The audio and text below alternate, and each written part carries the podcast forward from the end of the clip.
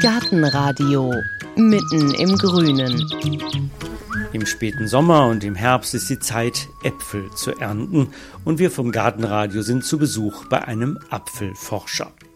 Altländer, Pfannekuchenapfel, Geheimrat Dr. Oldenburg oder Herzogin Olga. Alte Obstsorten haben schöne Namen und eine lange Geschichte. Es war im Jahre 724, als auf der Insel Reichenau im Bodensee ein Benediktinerkloster gegründet wurde. Die Brüder dort bauten nachweislich zum ersten Mal Äpfel in einer Plantagenform an. Einige Jahrhunderte später war es in Sachsen der Kurfürst, der 1582 verordnete, dass jede Familie der Region mindestens zwei Obstbäume pflanzen sollte. Spätestens damit war der Grundstein für den kultivierten Apfelanbau gelegt. Heutzutage kommen unsere heimischen Äpfel hauptsächlich aus Sachsen-Anhalt, dem sogenannten Alten Land bei Hamburg oder der Bodenseeregion. Viele tausende Sorten sind mittlerweile gezüchtet worden und es kommen immer wieder neue dazu. Warum eigentlich? Wozu brauchen wir neue Sorten und welche Rolle spielen die alten Sorten dabei? Das wollten wir wissen und Heike ist auf das Julius Kühn Institut im sächsischen Pillnitz gestoßen. Das Institut gehört zum Bundesministerium für Ernährung und Landwirtschaft. Gegründet wurde es schon im Jahre 1922 und seit den 70er Jahren beschäftigt man sich dort mit der Züchtung neuer und mit dem Sammeln alter Sorten. Also Heike ist hingefahren und hat den Apfelforscher und Apfelzüchter Andreas Peil getroffen.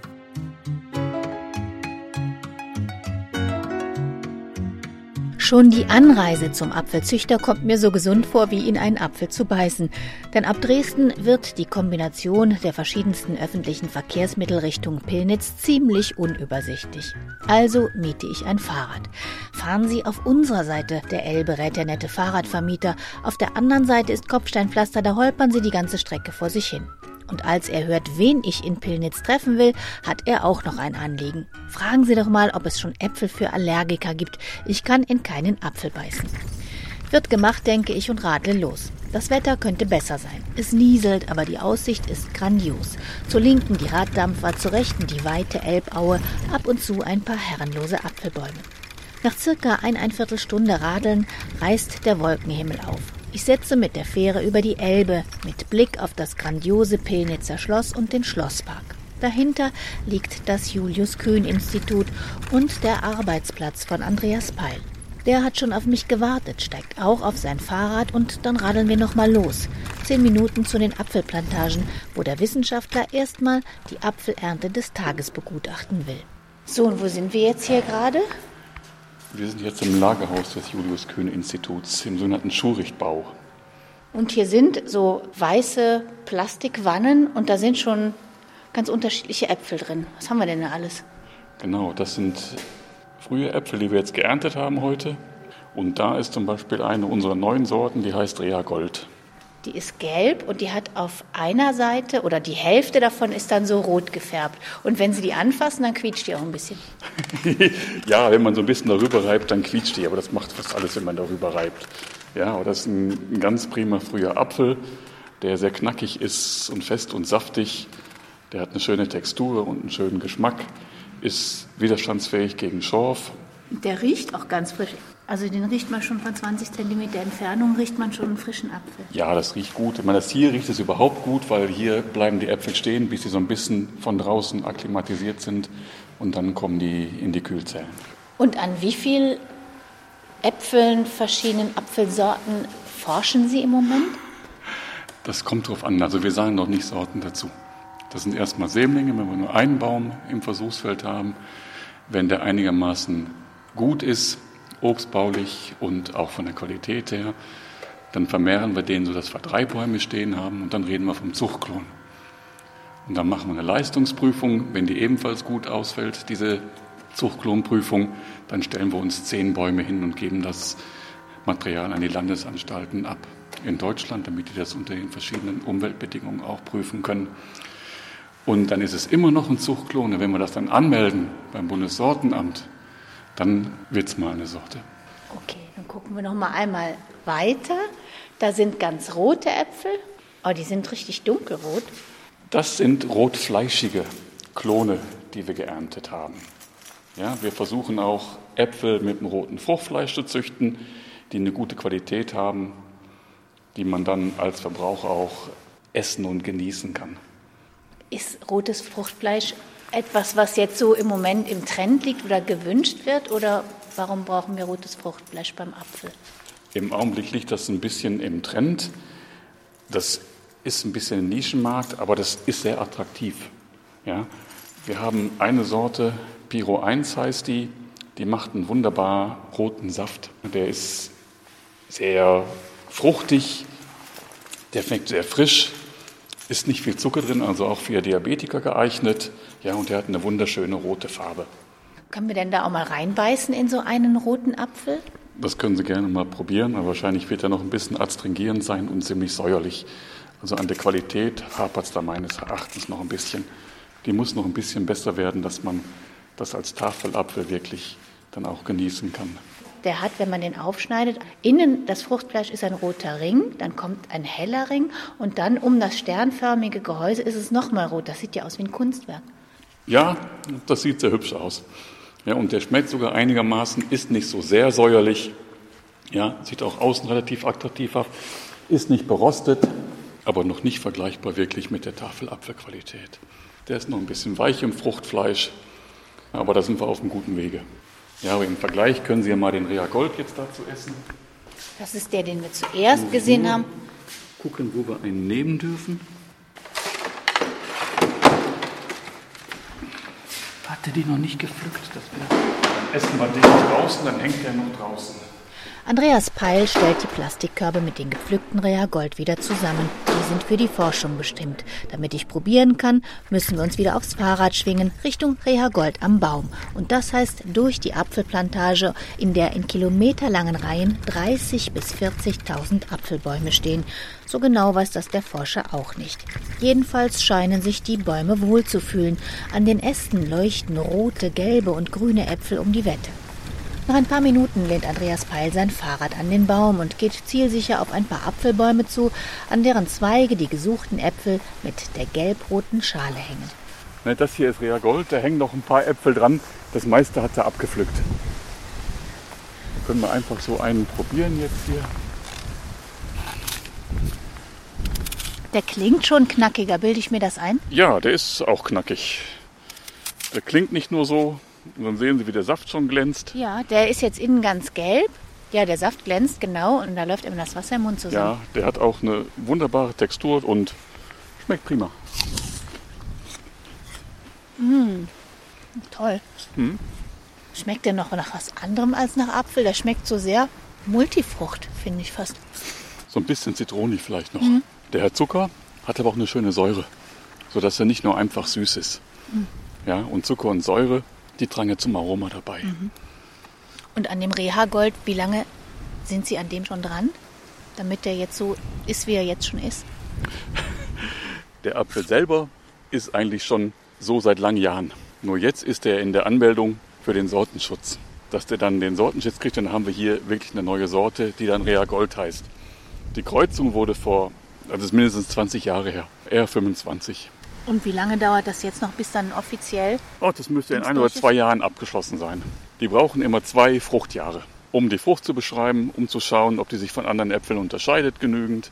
Und dann kann die Sortenschutz bekommen. Kann ich nur ein Stück? Na klar. Also kann man sagen, es dauert fast ein Vierteljahrhundert von der Forschung bis zu einem Apfel, den wir dann im Geschäft kaufen können?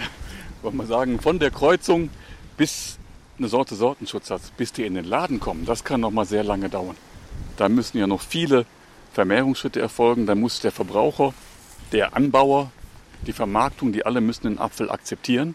Ja, und der muss in genügendem Maße angebaut werden, bis der in den Laden kommen kann. Das kann leicht auch noch mal 20 Jahre dauern. Jetzt haben wir ja, die Zahlen sind ein bisschen unterschiedlich zwischen 5000 und 6000 Apfelsorten, habe ich gehört, gelesen. Warum brauchen wir dann eigentlich noch neue? Äh, also man schätzt weltweit soweit ich das weiß, 20.000 bis 30.000 verschiedene Apfelsorten. Das Problem ist, wir wollen ja Apfelsorten für nachhaltigen Anbau züchten, die widerstandsfähig gegen Krankheiten sind. Wenn wir uns auf dem konventionellen Apfelmarkt umschauen, dann ist vieles von dem anfällig gegen verschiedene Krankheiten. was oft auch einen hohen Spritzmittelaufwand erfordert. Wir versuchen, Apfel, Äpfel mehr für einen nachhaltigen Anbau zu produzieren, wo man die Pflanzenschutzmittel reduzieren kann. Können Sie mal hier probieren, das ist auch eine neue Sorte, die wir haben. Pia Alma heißt die. Warum hat die schon einen Namen? Weil die auch im Sortenschutzverfahren ist. Ja, die ist ein bisschen diskreter. Oder was sagt der Fachmann zu dem Geschmack? Wie würden Sie die jetzt genau beschreiben? Die hat auch ein schönes, pritziges Fruchtfleisch, ist ein bisschen feinzelliger und die Schale ist ein bisschen fester. Und Sie haben ja schon einiges angedeutet, wie Sie den Apfel, also bleiben wir mal bei der Frucht, beurteilen. Da ist das Fruchtfleisch. Wie muss das sein? Also der Markt verlangt heute eigentlich saftige, feste, crispe Äpfel, die abknackend sind, wo der Saft eigentlich schon rausspritzt. Das ist, was die Mehrzahl der Verbraucher heute will. Und die Schale muss wie sein? Die soll möglichst nicht besonders auffallen beim Essen. Also nicht zäh sein, nicht dick sein, dass man ewig drauf rumkaut, bevor man die runterschlucken kann. Einfach normales Beißen und dass man gar nicht merkt, dass so eine Schale eigentlich da ist. Und wie ist das mit dem Gehäuse? Wir haben das eben gesehen bei dem rotfleischigen Apfel, das war ja nur noch ein ganz, ganz kleines Gehäuse. Das sieht eigentlich gar nicht mehr so aus wie der Apfelkitsch von früher, als man da reingebissen hat in so einen Apfel. Äh, nee, das würde ich auch nicht sagen. Das kommt auf die Sorte an.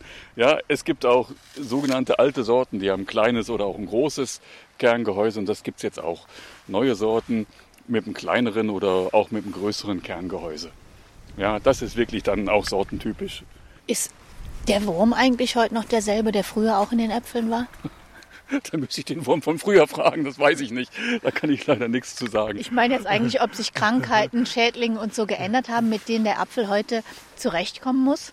Was als Krankheit relativ neu ist bei uns, ist die Apfelblattfallkrankheit, Masonina. Ja, da werden die Apfelblätter befallen und die haben dann vorzeitigen Laubfall, sodass der Baum seine Frucht wirklich nicht mehr richtig gut ernähren kann. Da haben wir einen Mitarbeiter, der an Massonina forscht. Ja, und da versuchen wir auch widerstandsfähige Sorten zu finden. Ansonsten sind die Krankheiten Schorf, Mehltau, Feuerbrand, die bei uns sehr wichtig sind. Und dann Apfelwickler und einiges weitere. Und die waren auch schon früher da. Aber es kommt durchaus vor, dass auch neue Krankheiten kommen. Jetzt sind ja viele Leute gegen Äpfel allergisch. Kann man da auch bei der Züchtung was dran machen, dass man irgendeinen Stoff rauszüchtet, auf den die Leute reagieren? Das ist ein bisschen schwierig. Es gibt vier verschiedene Allergenklassen beim Apfel. Und im Norden sind die meisten Menschen gegen die Typ 3 allergisch, im Süden mehr gegen Typ 1. Und dann gibt es viele Genorte bei diesem Typ 3. Aber es gibt zumindest einen Apfel, der ist auch klinisch getestet, dass der wenig Allergene nur hat. Das ist Santana eine Neuzüchtung aus den Niederlanden. Und die wird von vielen Allergikern vertragen, aber auch nicht von allen. Also da muss man immer vorsichtig sein und probieren und schauen, ob man selber verträgt oder nicht. Da kann man keine allgemeine Auskunft geben. Das kommt immer darauf an, wie stark jemand auf die Allergene im Apfel reagiert. Gibt es denn eigentlich Äpfel, die gesünder sind als andere?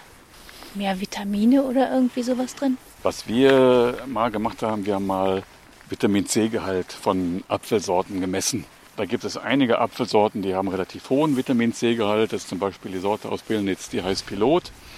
Und dann gibt es eine alte Sorte, die heißt Weißer Winterkalvil. Die hat einen sehr hohen Vitamin C-Gehalt.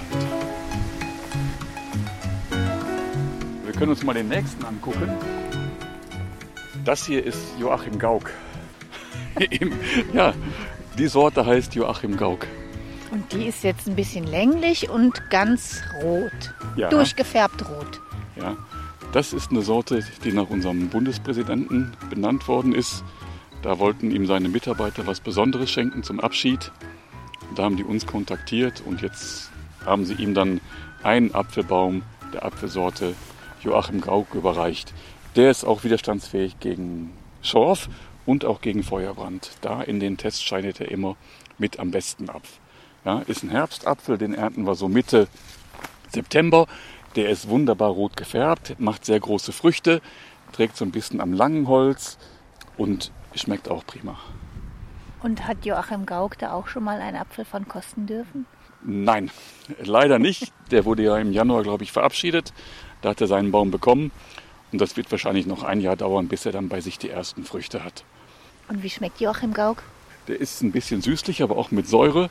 Hat auch ein mittelfestes Fruchtfleisch, ist auch schön saftig, hat ein ganz eigenes Aroma. Schmeckt auch prima. Wo steht Deutschland denn so in der Apfelzucht? Was sind wir für ein Land? Sind wir welche, die vorangehen oder werden wir eigentlich von woanders überschwemmt? Wie sieht das aus? Das kommt darauf an, was Sie sehen. In der Forschung sind wir bei den resistenten Äpfeln ganz weit vorne. Was die Sorten angeht, die auf dem Markt Einfluss haben, haben wir immerhin mit Pinova eine Sorte, die auch im Weltmarkt auch vorhanden ist. Ansonsten dominieren auf dem Weltmarkt neuseeländische Sorten, das sind zum Beispiel Gala und Braeburn. Aber in der Forschung bei den resistenten Sorten sind wir ganz weit vorne. Und geht das überhaupt? Also ich meine, wächst Apfel, den Sie hier züchten, auch in Neuseeland? Das kommt darauf an, das müsste man testen. Was eine gute Apfelsorte ausmacht, die auch weltweit Verbreitung finden kann, ist, dass die in möglichst vielen verschiedenen Klimagegenden auch gedeiht. Diese Welthandelssorten wie Gala und Golden Delicious, die sind für viele, viele Anbaugebiete geeignet. Das muss man aber alles testen und prüfen. Das dauert ja auch Jahre. Wenn wir überlegen, Golden Delicious ist eine Sorte, ein Zufallssämling aus den USA von ungefähr 1890. Das ist eigentlich das Beispiel für eine Sorte, die fast überall gedeiht. Gala aus den 50er Jahren. Das dauert viele, viele Jahre, bis sich so eine Sorte dann auf dem Markt auch durchsetzt. Wenn wir von Pinova reden, das hat ungefähr 20 Jahre gedauert vom Sortenschutz, bis die so ein bisschen Bedeutung auch im Anbau und gefunden hat und dann in den Markt gekommen ist. Also wir reden hier wirklich über ganz lange Zeiträume. Gucken Sie auch auf die Bäume, die vielleicht dann in Privatgärten stehen und ob die da gut wachsen, spielt das bei Ihrer Zucht auch eine Rolle? Was wir uns anschauen natürlich ist bei uns im Versuchsfeld die Baumgesundheit. Alles, was wir hier bei uns im Versuchsfeld entdecken, wo zu viele Krankheiten drauf sind, das schmeißen wir weg. Wir legen wirklich sehr viel Wert auf eine allgemeine Baumgesundheit, dass die wenig anfällig sind für Krankheiten. Und spielt die Form eine Rolle? Jetzt haben Sie hier natürlich nicht eine riesen Streuobstwiele, sondern das sind alles diese schmalen Äpfel, die an gespannten Drähten stehen, damit man natürlich auch gut drankommt und die auch pflücken kann. Aber jetzt für die Apfelbäume, die irgendwann mal in Hausgärten oder sonst irgendwo wachsen sollen, gibt es da eine ideale Form, auf die Sie gucken? Da schauen wir nicht nach. Das hängt im Wesentlichen vom jeweiligen Kleingärtner ab, was der gerne haben möchte. Möchte der gerne einen Baum haben, den er leicht pflegen kann, den er leicht schneiden kann, oder möchte er einen Hochstamm haben, unter den er sich zum Beispiel setzen kann? Das sind dann die individuellen Vorlieben der Kleingärtner. Wir machen in der Regel nur Niedrigstammbäume, weil das das System ist, das der Obstbau anwendet. Da fallen immer wieder Sorten ab, die vor allem auch für einen Kleingärtner geeignet sind, was die Baumgesundheit angeht und den Geschmack. Aber wir testen das nicht, zum Beispiel auf Sämling, auf einer stark wachsenden Unterlage. Da haben wir gar keinen Platz und keine Kapazitäten für. Wer hat denn dann eigentlich den Säulenapfel erfunden? Der Säulenapfel wurde nicht erfunden, der wurde gefunden. Und zwar hat da ein Mensch namens Witschig in der Sorte Macintosh in Kanada eine Mutation am Baum gefunden, die diesen Säulenwuchs gezeigt hat. Und das ist, soweit ich weiß, der Urvater oder die Urmutter aller Säulenäpfel.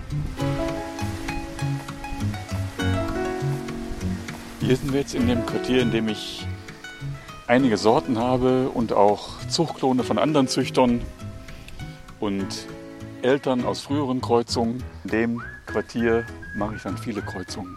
Gibt es da welche, ja, die machen ihnen mehr Freude als andere. Nicht nur, weil die vielleicht jetzt bessere Merkmale haben, sondern weil sie die selber richtig toll finden. Ja, also wir haben wirklich ein paar äh, wunderbare Zuchtklone, die machen mir einfach wirklich Freude.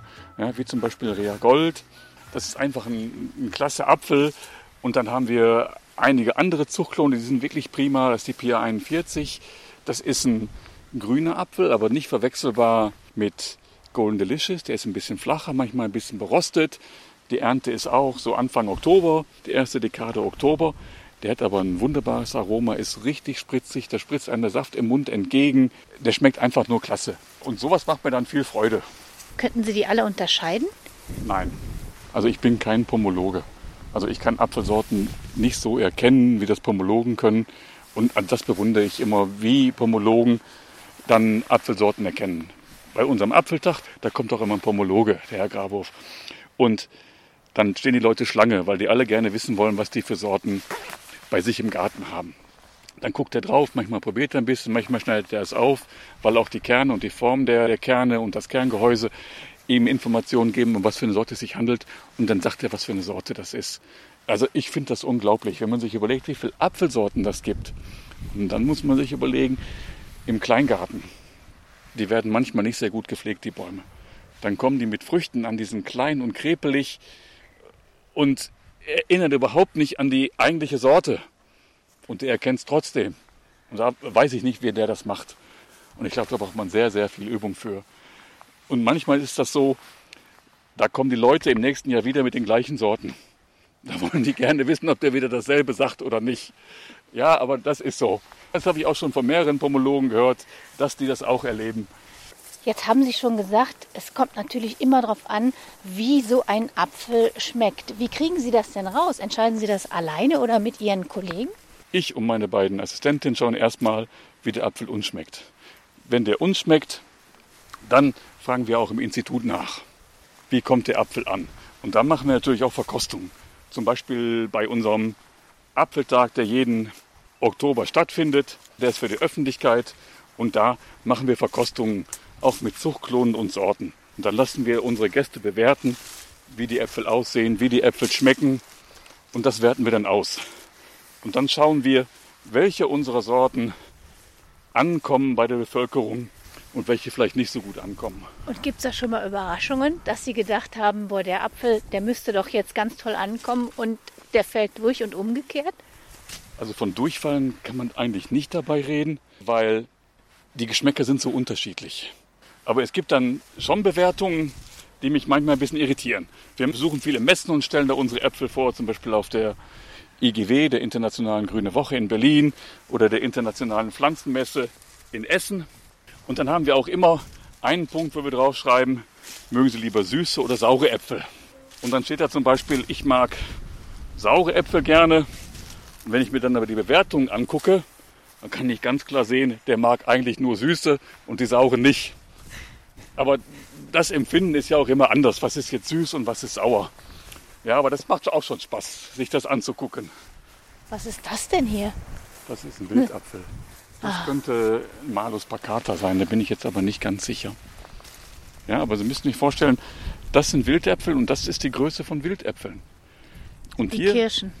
Ja, sogar noch ein bisschen kleiner als eine Kirsche. Wenn jemand eine Kirsche kriegt, die nur einen Zentimeter groß ist, da freut er sich nicht. Also ist es wirklich sehr klein. Aber oft ist das so, dass in solchen Wildarten Gene für Widerstandsfähigkeit sind. In diesem hier Gen gegenüber Feuerbrand. Und das kreuzen wir dann in den Kulturapfel ein. Ja, und dann brauchen wir viele, viele Rückkreuzungen, um alles, was nicht erwünscht ist, von diesen Eigenschaften wieder zu verdrängen und nur die Widerstandsfähigkeit überzubehalten. Könnte man die essen, die Wildäpfelchen? die kann man essen, aber die schmecken nicht. Probieren können sie trotzdem. Es ist aber keine Freude. Ich möchte das aber trotzdem mal so einen winzig kleinen Wildapfel. Wir haben ja auch eine Apfel-Wildartensammlung. Boah. Ziemlich lecker, ne? Da kann man auch eine Zitrone beißen. Fast. Ja. Und ganz fest. Aber sehr schöne kleine Äpfelchen. Apfelzüchtung ist Kombinationszüchtung. Das heißt, wir versuchen, die besten Eigenschaften der Mutter mit den besten Eigenschaften des Vaters zu kombinieren. Wir kreuzen miteinander und dann haben wir viele, viele Nachkommen die bewerten wir. Wir haben eine ganz große Apfelsortensammlung hier selber. Wir haben ungefähr 850 verschiedene Sorten, die wir nutzen. Ich habe noch mein eigenes Sortenquartier, in denen ich auch Züchtungen von anderen Züchtern stehen habe. Da machen wir ja auch einen Austausch. Und das nutze ich dann auch, um das miteinander zu kombinieren. Die Eigenschaften von deren Zuchtklonen mit den Eigenschaften meiner Äpfel zu kombinieren. Die Apfelsammlung. Da war doch noch was? Im Julius-Kühn-Institut gibt es ja auch noch die Apfelgenbank. Hunderte von Apfelsorten sind darin enthalten. Und nachdem wir uns wieder auf das Fahrrad geschwungen haben und im Labor angekommen sind, stellt sich ein großes Missverständnis meinerseits heraus. Denn eine Apfelgenbank, die hatte ich mir als eine Art riesigen Schrank mit vielen Schubladen vorgestellt, in denen Kerne liegen und vorne drauf klebt dann ein Schild mit Name und Bild vom Apfel. Und tatsächlich zeigt mir Andreas Peil auch erstmal Kerne. Das sind hier die ersten Kerne, die wir aus Kreuzungen, aus Äpfeln von Kreuzungen rausgepult haben. Die werden wir dann stratifizieren, das heißt, die, dann müssen wir die Keimruhe brechen. Dazu werden wir die für ungefähr drei Monate im feuchten Sand im Kühlschrank lagern und dann sehen wir die aus. Und erst nach diesem Brechen der Keimruhe können die anfangen zu keimen. Also wenn ein Kind einen Apfelkern auslegt, drei Monate vorher in den Kühlschrank legen, in feuchtes Filterpapier vielleicht und dann keimt er auch. Ansonsten keimt er nämlich nicht. Sie haben ja gesagt, Sie haben ein Archiv, ein Apfelarchiv. Wir haben eine Apfelsortensammlung. Die ist aber im Feld. Wir haben von jeder Apfelsorte zwei Bäume bei uns im Feld stehen, in unserer Genbanksammlung. Ja, das ist eine Lebenssammlung. Äpfel kann man nicht als Samen vermehren. Ach, und jetzt sind wir eben eigentlich auch an Ihrem Archiv vorbeigeradelt und ich habe es gar nicht gemerkt. Wir sind auch an der Apfelsortensammlung vorbeigefahren. Und da stehen dann wirklich unsere 850 verschiedenen Sorten mit jeweils zwei Bäumen. Und da gibt es auch viele verschiedene Farben und Formen und wirklich auch ganz alte Sorten, manche aus dem 15. Jahrhundert, manche noch älter. Das Schöne ist, dass man Äpfel vermehrt über eine Verklonung. Ja, das heißt, wir können ein Stück Zweig nehmen, das setzen wir auf eine Unterlage, also geben dem eine künstliche Wurzel und dann hat der Baum, der daraus entsteht, die Eigenschaften des Reises, das wir draufgesetzt haben, also des Mutterbaumes, der ist dann muttergleich.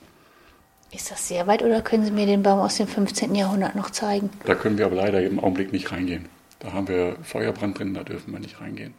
Okay, dann müssen Sie mir ein bisschen darüber erzählen. Was ist denn das für ein Apfel, der äh, 1500? Die Bäume selber sind natürlich nicht so alt, sondern die sind immer wieder neu abveredelt. Ja, und das ist der Vorteil bei einer vegetativen Vermehrung, und die ist beim Apfel der Fall, dass man das muttergleich erziehen kann.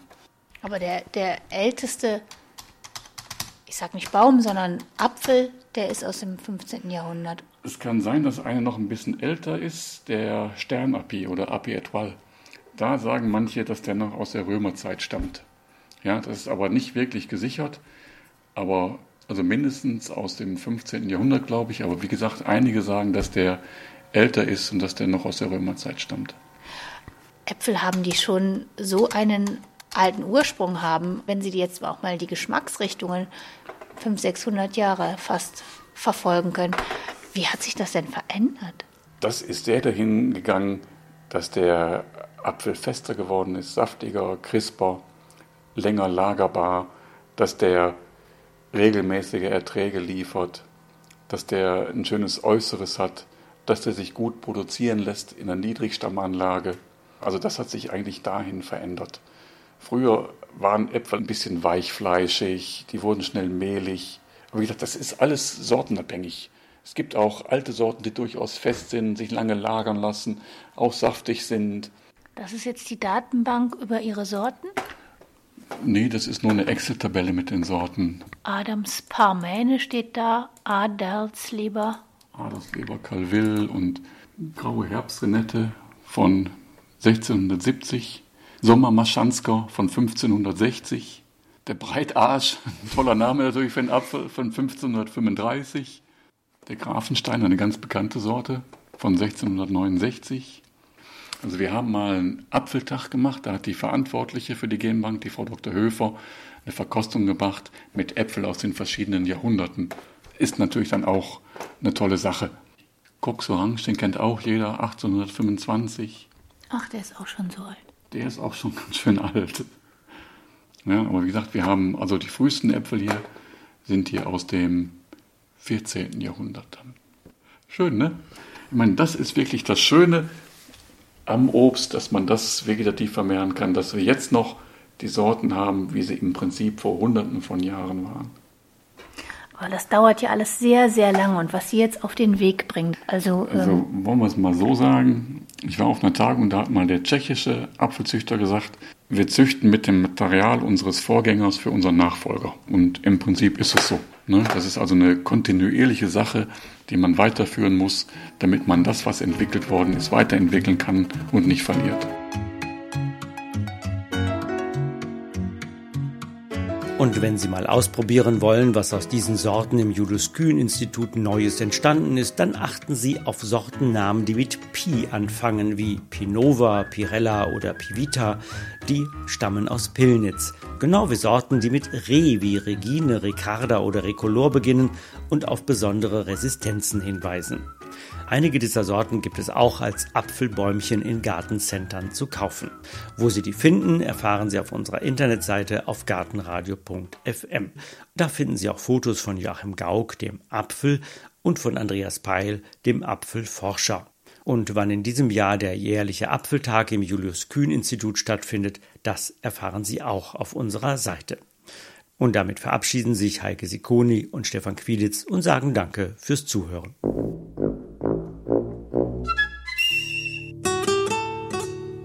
Gartenradio Gezwitscher